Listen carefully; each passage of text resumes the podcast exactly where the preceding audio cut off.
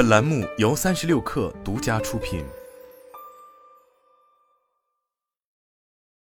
本文来自氪金大事件。李佳琦直播间翻车事件持续发酵，截至发稿，李佳琦微博粉丝已经流失近百万，并仍在持续掉粉。九月十日晚间，直播过程中，李佳琦介绍七十九元一支的花西子眉笔，有网友留言表示越来越贵了。他反问哪里贵了？这么多年都是这个价格，不要睁着眼睛乱说。国货品牌很难的，哪里贵了？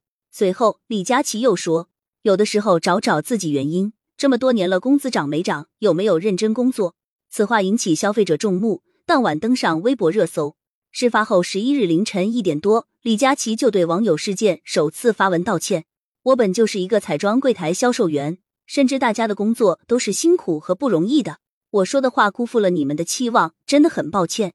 之所以没有立马回应，是我想结束工作后，认真的向评论里的那位女生道歉。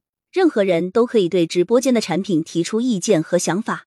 我作为主播，应该一直带给大家积极的正能量，并学会控制情绪。李佳琦表示，虽然发布了道歉微博，但李佳琦显然没有争取到粉丝的原谅。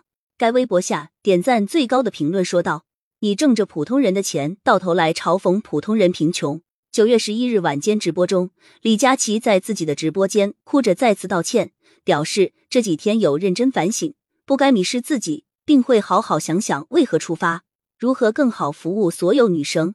花西子如今的成绩离不开李佳琦。据中国基金报报道，二零一八年，花西子遇到渠道困境的情况下，寻求与李佳琦直播间的商务合作。根据国元证券抓取的淘系平台彩妆类成交数据，二零一八年排行第二十位的店铺成交额为一点二亿元，而当时的花西子全年销售额不足五千万。二零一九年。李佳琦成功出圈，同时成为花西子首席推荐官，花西子成了李佳琦直播间的常客。数据显示，二零一九年花西子天猫旗舰店的销售额一度从二零一九年一月的一千万元暴增至二零一九年十一月的二点五亿元。当年花西子销售额首次突破十亿，二零二零年这一数据达到二十七点五亿元，花西子也超越完美日记，成为淘系平台上成交额最大的彩妆店铺。有媒体统计，二零二零年一年内，花西子在李佳琦的直播间出现了七十七次。凭借花西子的成功案例，李佳琦证明了自己对新消费品牌巨大的推动力，在新消费领域的声望也水涨船高，甚至业内流传起五千篇小红书加两千篇知乎问答加李佳琦等于一个新品牌的公式，进而品牌对李佳琦影响力的认可成为行业共识，这均为李佳琦的财富积累打下了基础。二零二一年中国大陆地区网络主播年收入排行榜中，李佳琦一年收入十八点五亿元位居榜首，大概每天入账五百零八万元。对于李佳琦而言，他早已实现财富自由，却在直播间推销几十块的产品。不少网友表示，确实无法共情我们普通人。实际上，近几年明星、高管等财富自由群体越来越多的加入直播大军，出现类似李佳琦的情况难以避免。一方面，直播中的消费场景多是追求性价比的交易，当财富自由的主播推销下沉市场的产品和价格，难免暴露居高临下的姿态。这样的案例已经不在少数。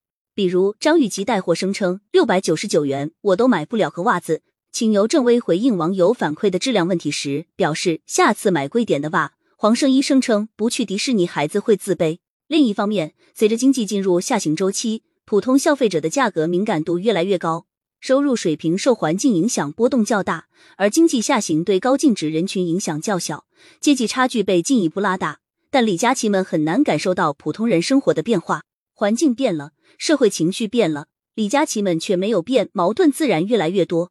李佳琦事件或许是直播带货行业的节点，直播带货苦马太效应久矣，从辛巴薇亚再到李佳琦，受头部主播影响的品牌和平台不计其数。去中心化一直被行业视作目标。近几年，随着大主播势力不断扩张，行业红利接近尾声，品牌侧已经自发进行渠道变革。以今年六百一十八为例，国货美妆发生了明显的战略转变。今年六百一十八，花西子罕见的跌出六百一十八预售榜单前十，这是花西子二零一九年以来首次跌出第一梯队。但与此同时，该品牌斥资在杭州奢侈品商圈开出了一千平方米的线下店。疫情三年后。李佳琦们和线上平台正在被品牌方降权。据世界报道，同样是李佳琦直播间常客的薇诺娜，也在上海开了首家零售精品店。此外，薇诺娜宝贝婴童肌肤护理品牌也全面入驻了孩子王线下门店。据不完全统计，二零二二年下半年，至少有十八个中外美妆品牌加大了线下渠道布局，方式不限于开全球旗舰店、零售精品店、品牌线下店等等。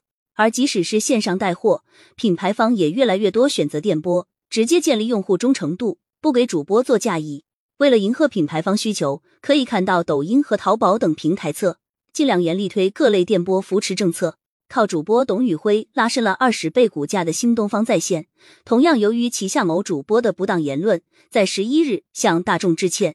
爆火一年后，东方甄选近期流量下滑趋势明显。光大证券研报显示，据灰屯数据，二零二三年五月至七月，东方甄选日均总 GMV。日均总观看人数和综合转化率逐月下滑，其中七月主站日均 GMV 一千一百七十万元，同比暴跌百分之四十七，环比减少百分之二十一。光大证券认为，东方甄选抖音直播间已过流量强红利期，或面临用户新鲜感下降及抖音推送减少的压力。曾有某品牌电商总监向三十六氪表示，直播带货提供的终究是脉冲式的促销场景。而任何品牌都需要日常的货架式电商进行长尾经营，对商家而言，大主播的直播带货永远不是长久之计。可以说，直播带货发展到今日，其高度依赖个人的商业模式，本质上是立不住脚的。